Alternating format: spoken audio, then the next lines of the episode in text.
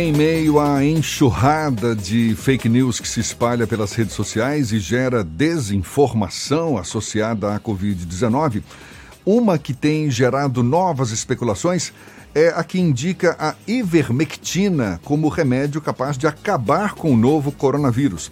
Esse medicamento é usado para combater o piolho. E até agora, o que se sabe, os testes foram realizados apenas in vitro, ou seja, com células cultivadas e infectadas em laboratório. Pesquisadores ressaltam que os possíveis benefícios em humanos, claro, ainda precisam ser investigados. A gente fala mais sobre o assunto com a médica infectopediatra Anne Galastri, nossa convidada aqui no Issa Bahia. Seja bem-vinda. Bom dia, doutora Anne. Bom dia, bom dia, Jefferson. Bom dia, Fernando. Tudo bem com vocês? Tudo ótimo, melhor agora. Conversando com a senhora, muito obrigado por aceitar o nosso convite. Doutora Anne, a senhora já tem conhecimento de gente que está procurando esse remédio, a ivermectina, pensando que pode ajudar também no combate ao coronavírus? Sim, infelizmente, todos os dias acredito que a grande parte dos médicos do Brasil, né, são bombardeados com esses questionamentos dos pacientes. Isso é entendível, pois com a pandemia nós temos todos nós uma preocupação, uma ansiedade para conseguir logo uma cura, uma vacina e acabamos caindo muitas vezes em notícias que não são reais. E desse modo, todos acabam em algum momento recebendo de algum paciente ou mesmo de algum familiar essa dúvida de que se deve ou não tomar a ivermectina. Assim como os outros tratamentos também que estão em estudo. O que nós temos é que não há ainda estudos adequadamente feitos. Nós consideramos estudos científicos bem feitos, estudos duplos cegos randomizados. O que é isso? Você pega um grupo de paciente e outro grupo. E esses grupos, eles são semelhantes. Por exemplo, tem 10 pacientes de 10 anos em ambos, tem 30 pacientes de 60 anos. Eles são pareados, eles são em espelhos. Quando você olha um grupo, você vê pessoas semelhantes do outro lado, com mesmas patologias de base, ou seja, se tem pacientes oncológicos em um grupo, no outro grupo também vai ser. E o que nós fazemos com esse grupo? Nós damos uma medicação. Parte desse grupo, 50% vai receber a medicação placebo, ou seja, é um comprimido idêntico ao original, só que não tem a medicação ativa. E o outro parte do grupo vai receber a medicação, realmente o ativo que quer ser estudado. E ninguém sabe quem está tomando o correto ou não. Somente o pesquisador que está fora do ambiente de trabalho. É ele que envia o medicamento. Ninguém que está prestando assistência ao paciente, nem mesmo o paciente, ele tem a sabedoria do qual medicação está sendo usado. Isso é feito habitualmente, isso é feito habitualmente em estudos, ou seja, ninguém que está internado hoje no hospital, ninguém que vai se internar recebe medicações desse jeito. Isso é feito um, um, uma documentação, isso é toda a ciência e anuência de todos que isso está acontecendo, só que nós não sabemos que, quem está tomando cada medicação. E é, depois sim. de um tempo nós avaliamos se um, um grupo ou o outro teve benefício. Quem está lá no laboratório, fora do hospital, que vai analisar isso, porque ele sabe os dados, ele sabe, ó, paciente 1 um recebeu a medicação de verdade, paciente 2 recebeu o placebo. E depois isso é analisado. E isso sim traz benefício, porque nós sabemos que não tem nenhum viés, ou seja, não é porque eu estou dando um remédio para o paciente que eu vou investir mais. Tem a questão de eu estou tomando um remédio e eu vou melhorar. Todas as medicações nós sabemos que tem um efeito placebo do paciente. Quantas vezes a gente não está com uma cefaleia intensa, a gente toma um remédio, engole e ele fala, ah, já está melhor. Não, ele demora um tempo, pelo menos 30 minutos para ter eficácia, né? Para começar a agir. Então, isso que é o que é importante, a gente não tem esses estudos, só tem relatos de casos que usaram ivermectina. Mas e quem não usou? O que aconteceu? Será que não seria semelhante quem não usou? Essa que é a, é a nossa grande questão. Não, muito bem colocado pela senhora. É muito bom que fique claro que até agora ainda não há uma comprovação científica, pelo menos não foi divulgada até agora, está tudo muito ainda no nível de testes. A bola da vez tem sido essa ivermectina. Qual o perigo que pode existir na, na utilização desse remédio sem uma orientação médica, doutora Anne? A ivermectina, assim como todas as outras medicações, ela, ela po é, pode causar efeito colateral. Pode ter alteração de trato gastrointestinal, então diarreia, dor abdominal, pode ter sobrecarga em fígado, em rim, e até mesmo pode ter alteração em sistema nervoso central. Quando a gente coloca em ratos né, de laboratório e pequenos mamíferos, o que aconteceu? A ivermectina, em concentrações elevadas, causaram alterações no sistema nervoso central. Aparentemente, a quantidade que a gente teria que colocar no nosso organismo, ou seja, ingerir de ivermectina, em estudos, né, baseados no que você no que você começou falando sobre os estudos in vitro de laboratório, a equivalência de quanto de ivermectina teve que pôr para o vírus morrer seria uma dose muito alta para o nosso organismo ingerir e isso poderia ter alterações neurológicas. Isso é testado? Não, porque ninguém ainda usou essa dose equivalente. Existem estudos que estão ocorrendo e nós precisamos de muita parcimônia para aguardar. Assim como é, o início da cloroquina parecia muito promissor e toda vez que começa alguma nova infecção viral, a cloroquina ela tende a ser testada, assim como a ivermectina, assim como o, o, algumas outras medicações para HIV, elas são testadas. No entanto, até o momento, todas as infecções virais agudas que nós temos, nós não temos um tratamento eficaz, principalmente da parte respiratória. Até mesmo o H1N1 a vacina é o que protege de modo adequado. O tratamento em si tem muito pouco benefício. Então, nós precisamos de uma atenção e realmente precisar de estudos adequados, né? E esses estudos estão saindo em tempo recorde. Nós temos uma pandemia, né? Uma doença que começou em dezembro, nós temos milhares de artigos, mais de 20 mil artigos já publicados, alguns com problemas, outros muito bem feitos. E esses muito bem feitos é que a gente tem que, que apegar e realmente fazer o correto. É irresponsável criar uma busca desenfreada por medicamentos que ainda não foram testados. A cloroquina teve um problema porque as pessoas que dependem, como os portadores de lupus, que dependem do remédio, eles passaram a ter dificuldade de encontrar o medicamento por conta dessa busca desenfreada pela cloroquina. A ivermectina não chegou a esse nível, mas é irresponsável essa busca desenfreada da população sem o conhecimento técnico é, correto por esses remédios para como uma questão milagrosa de combate à doença, doutora? É, é inadequada essa esse, a compra errada, por quê?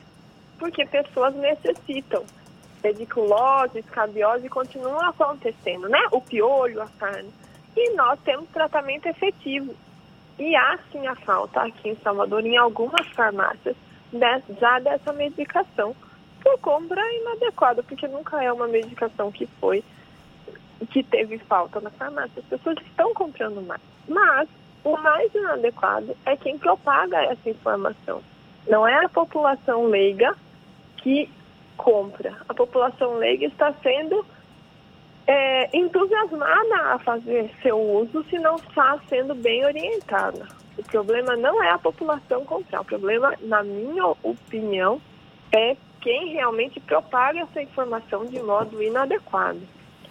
A senhora é infectopediatra e deve acompanhar o, a questão do, da disseminação até é, do, de vírus, de bactérias e até outras questões, como por exemplo o piolho, que é muito comum na infância.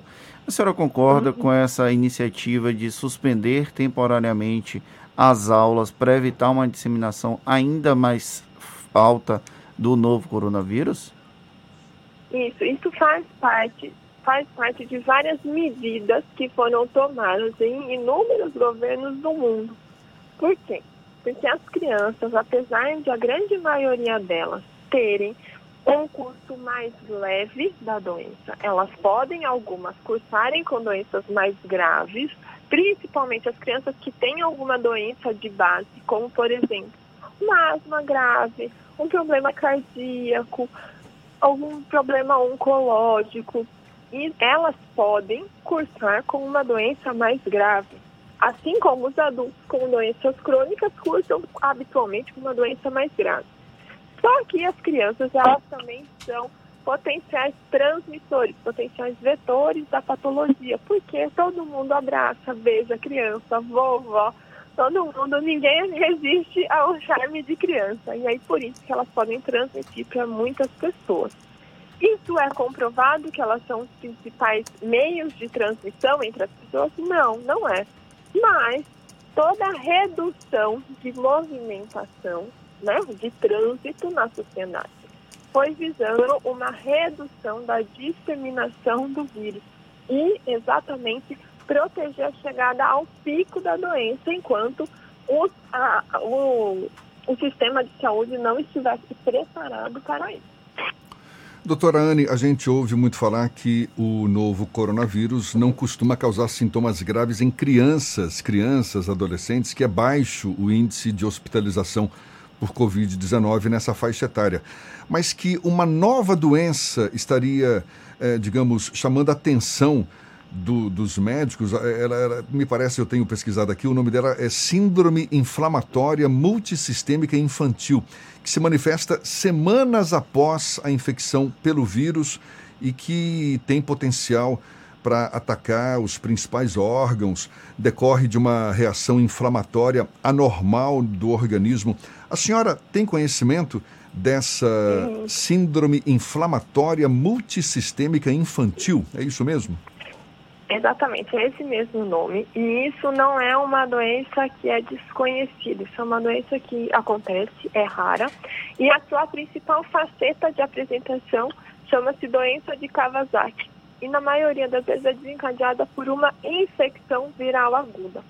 O que ocorre é que, no pico da, da epidemia no Reino Unido, as unidades de pronto-socorro pediátricos notaram que muitas crianças, que não era habitual acontecer, muitas crianças tinham uma infecção viral aguda compatível com coronavírus e que duas a três semanas após evoluíam com um quadro de febre prolongada, cinco, seis dias de uma febre alta e persistente, lesões de pele, edemas de mãos e pés, lesões oculares, lesões de boca e linfonodos, línguas no corpo e que quando foram avaliar e investigar isso, elas tinham esses sintomas antes da infecção por coronavírus e evoluindo com essa, com, esse, com essa doença, que pode ter uma, a principal alteração dela é a alteração numa artéria do coração, na coronária, que ela pode sofrer como se fosse uma dilatação, um aneurisma, e outras alterações hepáticas, renais e até mesmo de sistema nervoso central. Essa doença existe um manejo conhecido, adequado e estão sendo feitos né, estudos para ver se nós temos outras medidas a serem feitas, mas as medicações já são conhecidas, elas são de uso intra-hospitalar e elas são manejadas, estão disponíveis aqui no Brasil. É, e essas crianças, quando foram tratadas, elas, a maioria delas ficaram bem. Algumas outras tiveram alguns problemas mais sérios. Quando chegou o pico nos Estados Unidos, foi vista a mesma questão. O que está se estudando neste momento é se realmente o coronavírus ele foi o desencadeante disso.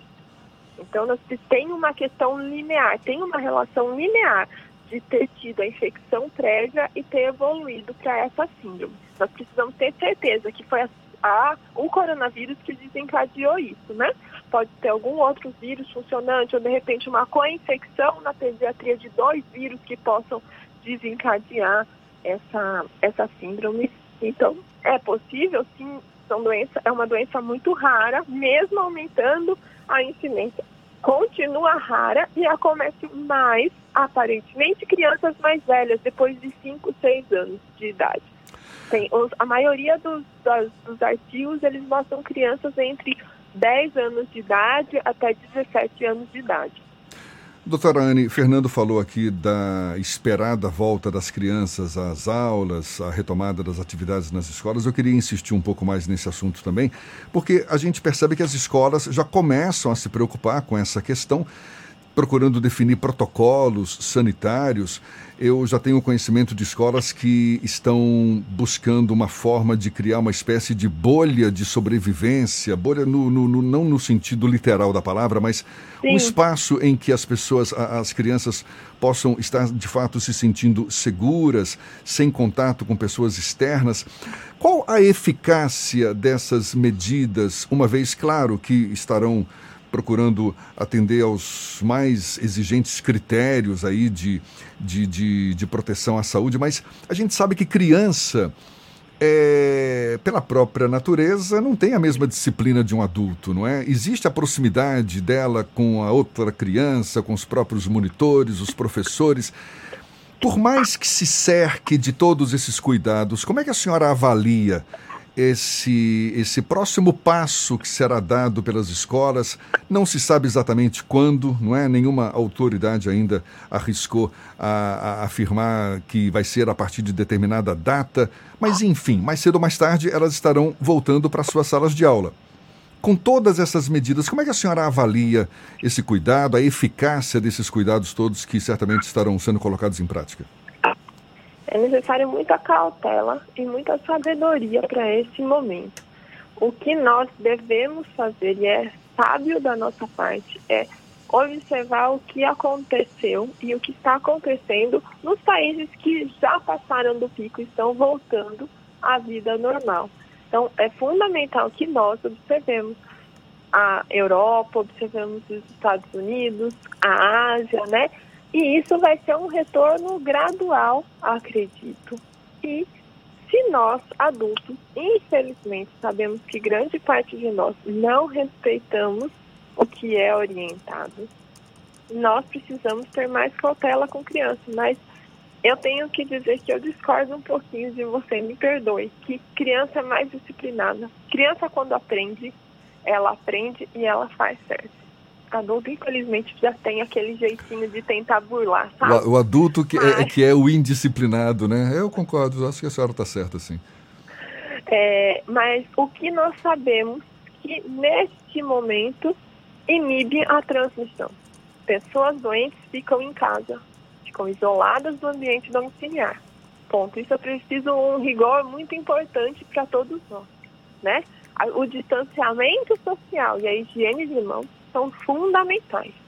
O uso de máscara, ela perpassa pelo isolamento social. Então, quando você não faz um isolamento social, quando você está a menos de um metro e meio das pessoas, você pode receber né, esse vírus ou transmitir para alguém esse vírus. Então, por isso que você usa a máscara, mas não que a máscara proteja, é o distanciamento social que vai proteger.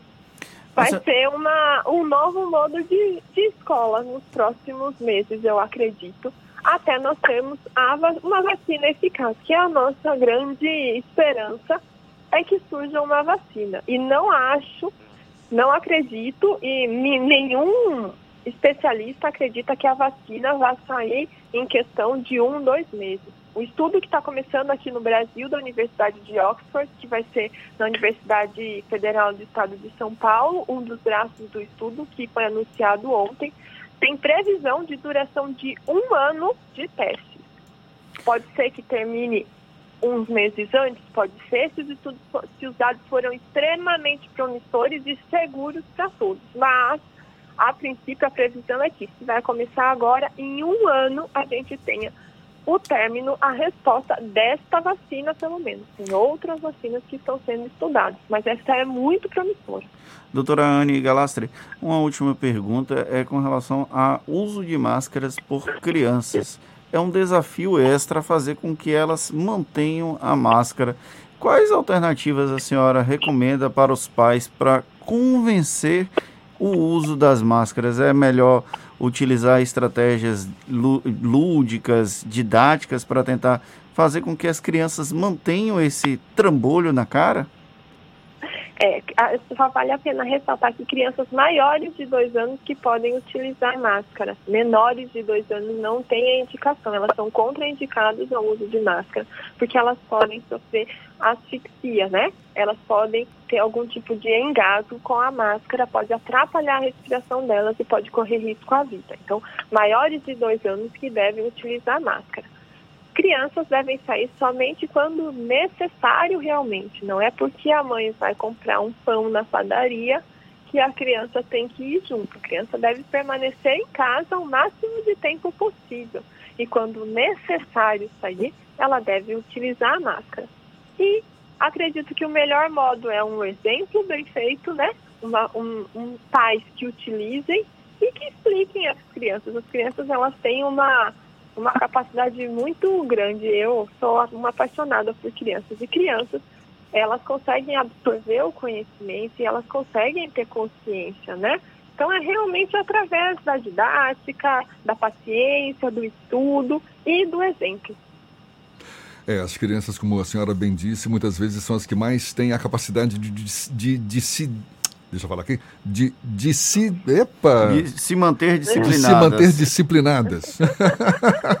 tá vendo? Eu não fui disciplinado aqui agora.